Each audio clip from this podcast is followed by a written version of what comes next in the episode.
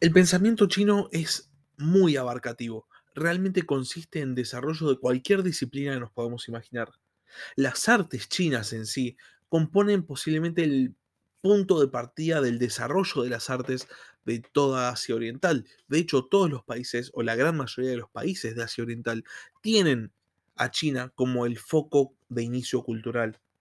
Hay una obra del pensamiento chino que podemos enmarcar dentro del arte producido por China que destaca por sobre el resto. Una obra de la cual todos alguna vez hemos escuchado hablar. Este libro, escrito por un gran maestro, se dice que contiene las llaves del éxito para encarar cualquier conflicto se lo usa para conflictos del ámbito militar, se lo usa para resolver conflictos del ámbito político, también se lo usa para economía e inversiones. Me estoy refiriendo al arte de la guerra de Sun Tzu. Lo interesante acerca del arte de la guerra es que el análisis que se hace sobre la obra no está completo. Porque como generalmente analizamos ese libro desde una óptica occidental, queda por fuera el análisis del arte oriental, el, análisis en este caso de la filosofía oriental, que es vital para la obra. Hoy vamos a hablar acerca de Sun Tzu, vamos a hablar acerca del arte de la guerra y vamos a tratar un poco cuál es esta corriente de pensamiento que quedó por fuera del análisis en los países de Occidente. Sean bienvenidos a la Barba Roja de Barba Roja un espacio para hablar sobre curiosidades de la historia.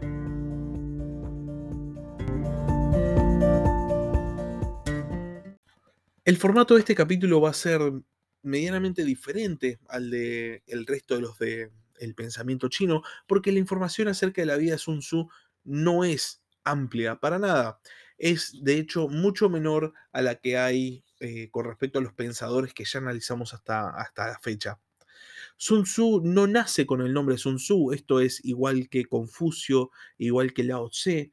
Su nombre significa maestro Sun, o sea, Tzu vendría a ser maestro igual que Tse en Lao Tse. Él nace con el nombre Sun Wu en el estado de Qi, en el mismo periodo que Confucio, que Lao Tse, que Buda, Mahavira y Goyala, que es el siglo VI a.C. Una vez más, y esta vez por última vez, vemos un gran pensador que nace y desarrolla su vida y su pensamiento en este periodo de explosión filosófica. Sun Tzu, que nace en el estado de Qi, va a formar parte de la, del ejército del estado de Wu y va a ir desarrollando tácticas militares y después va a escribir un manual el arte de la guerra, por el cual se va a hacer muy conocido. Se dice que en las propias batallas del estado de Wu, él habría probado la eficacia de las tácticas y estrategias que plasmaba después en su libro. Y hasta ahí llegan los datos biográficos acerca de Sun Tzu, pero lo importante no es su biografía, hay alguna que otra anécdota acerca de este autor, pero no es lo interesante, no es lo que vamos a analizar en el capítulo. Lo verdaderamente importante es su obra. El arte de la guerra influye sobre el desarrollo bélico durante los siguientes 2000 años. De hecho, eh, el unificador de China y primer emperador Qin Shi Huang lo tenía en tal alta estima al arte de la guerra que este libro no fue parte de la enorme cantidad de literatura que este emperador quemó cuando, cuando consiguió el trono de China. Hay guerreros, generales de todo tipo que dicen o han dicho que el arte de la guerra cambió su perspectiva de cómo conseguir la victoria. Estamos hablando de gente desde, por ejemplo, Takeda Shingen, un daimyo muy conocido y uno de los más poderosos del periodo Sengoku en Japón, hasta, por ejemplo, Mao Zedong o Ho Chi Minh, Mao Zedong decía que El arte de la guerra había sido el libro que había posibilitado su victoria sobre Chiang Kai-shek, el líder nacionalista chino.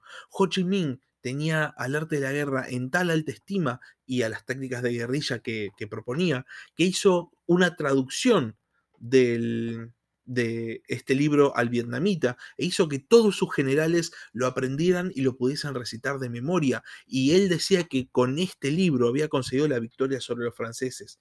Cuando los norteamericanos, cuando los estadounidenses se enteraron que existía este libro, lo tradujeron al inglés y hasta hoy en día forma parte de las bibliotecas militares de Estados Unidos es un libro que es muy, muy influyente en el ámbito militar, pero que se ha utilizado también para otras cosas, por ejemplo, para el ámbito de negocios, para el ámbito de la política, para el ámbito de la diplomacia.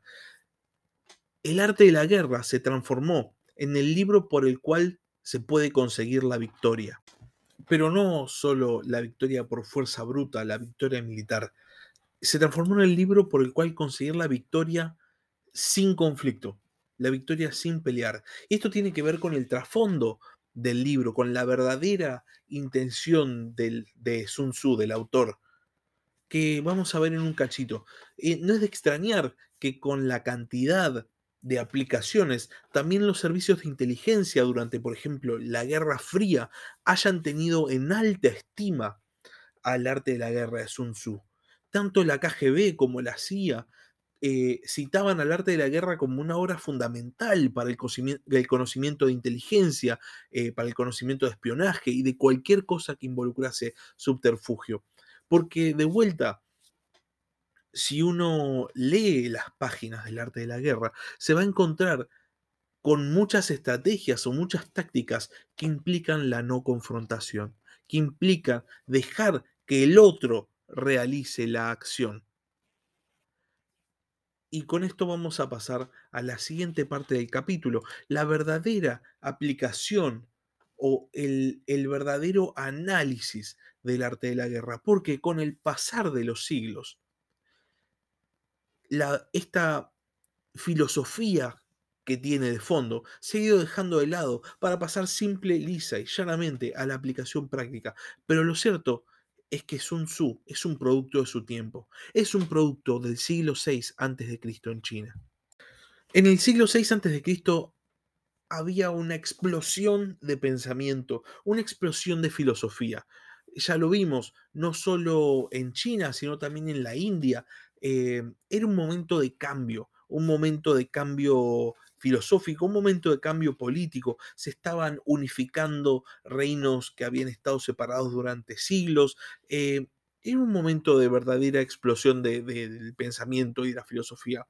Y Sun Tzu, que nació en esta época, no fue impermeable a esas corrientes de pensamiento, todo lo contrario. Él entró en contacto y abrazó la filosofía de Lao Tse la, filosofía del taoísmo.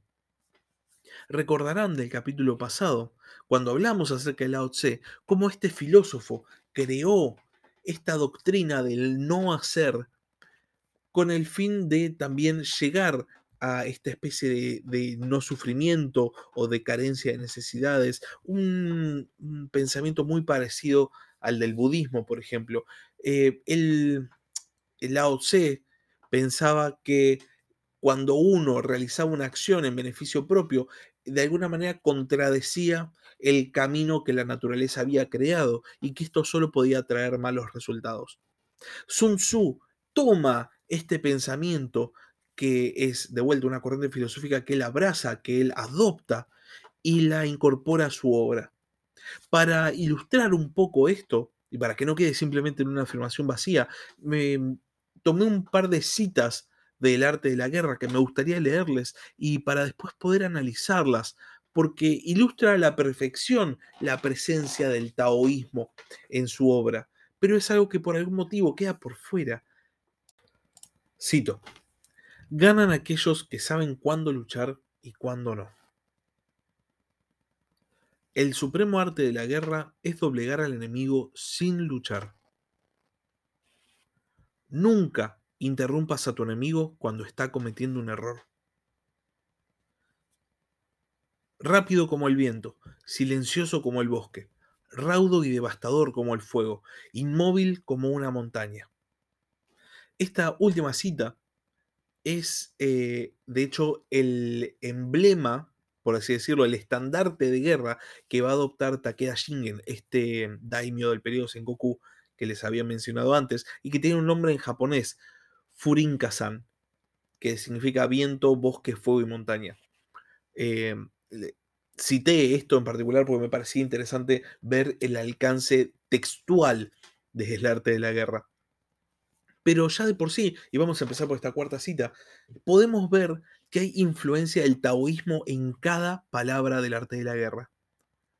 Para empezar, obviamente, en esta cuarta cita vemos que todos los, atributos son naturales, rápido como el viento, silencioso como el bosque, raudo y devastador como el fuego, inmóvil como una montaña.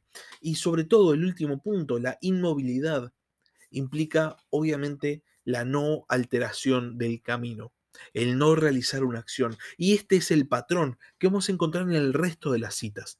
Nunca interrumpas a tu enemigo cuando está cometiendo un error. No realices una acción si es el otro el que está realizando la acción y está alterando el camino, trayendo perjuicio para sí mismo.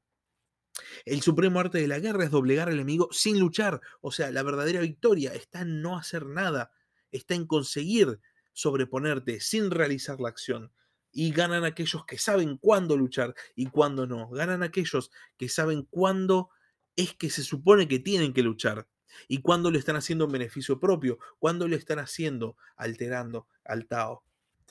El arte de la guerra encierra completamente la doctrina del taoísmo.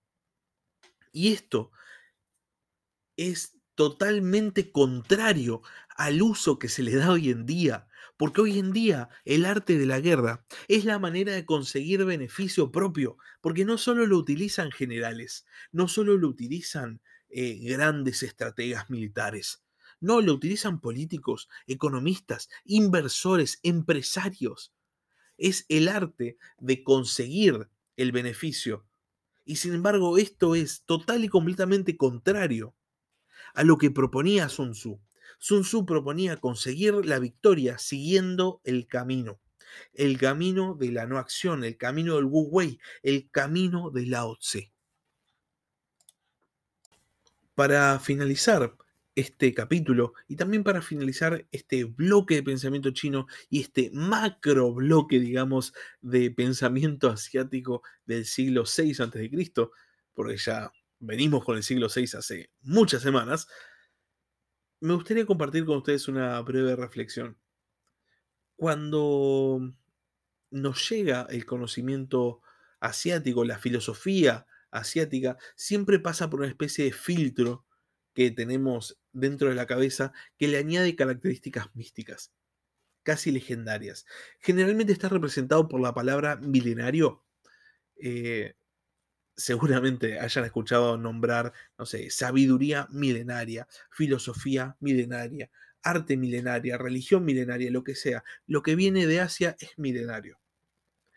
Cuando aceptamos este filtro que tenemos dentro de la cabeza, generalmente lo que pasa es que tomamos esto como especie de recetas místicas que han funcionado por toda la historia y no nos paramos a analizarlas, simplemente las tomamos, no las interpretamos, no, no, no, no, nada, son textuales.